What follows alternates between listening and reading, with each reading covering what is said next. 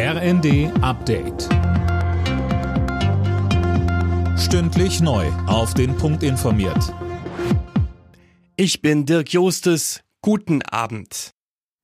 Wegen explodierender Corona-Zahlen wird den EU-Ländern eine Testpflicht für Reisende aus China empfohlen. Darauf haben sich Vertreter der Mitgliedstaaten bei einem Treffen geeinigt.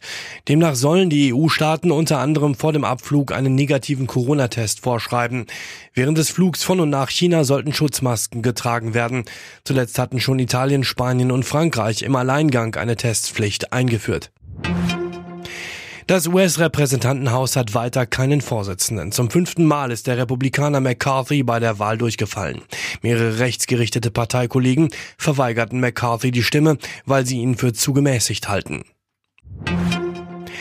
Nach den heftigen Ausschreitungen in Berlin an Silvester will Bürgermeisterin Giffey mit Experten über mögliche Konsequenzen sprechen. Kommende Woche lädt sie zu einem Gipfel gegen Jugendgewalt ein. Colin Mock.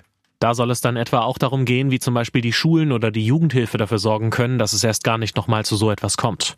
Sich mit den Ursachen zu befassen, ist für Giffey wichtiger, als jetzt einfach zum Beispiel ein bundesweites Böllerverbot zu erlassen. Die Kritik der Union, dass der Berliner Senat mitschuldig an den Ausschreitungen sei, weil die Polizei unterfinanziert ist, wies Giffey außerdem zurück.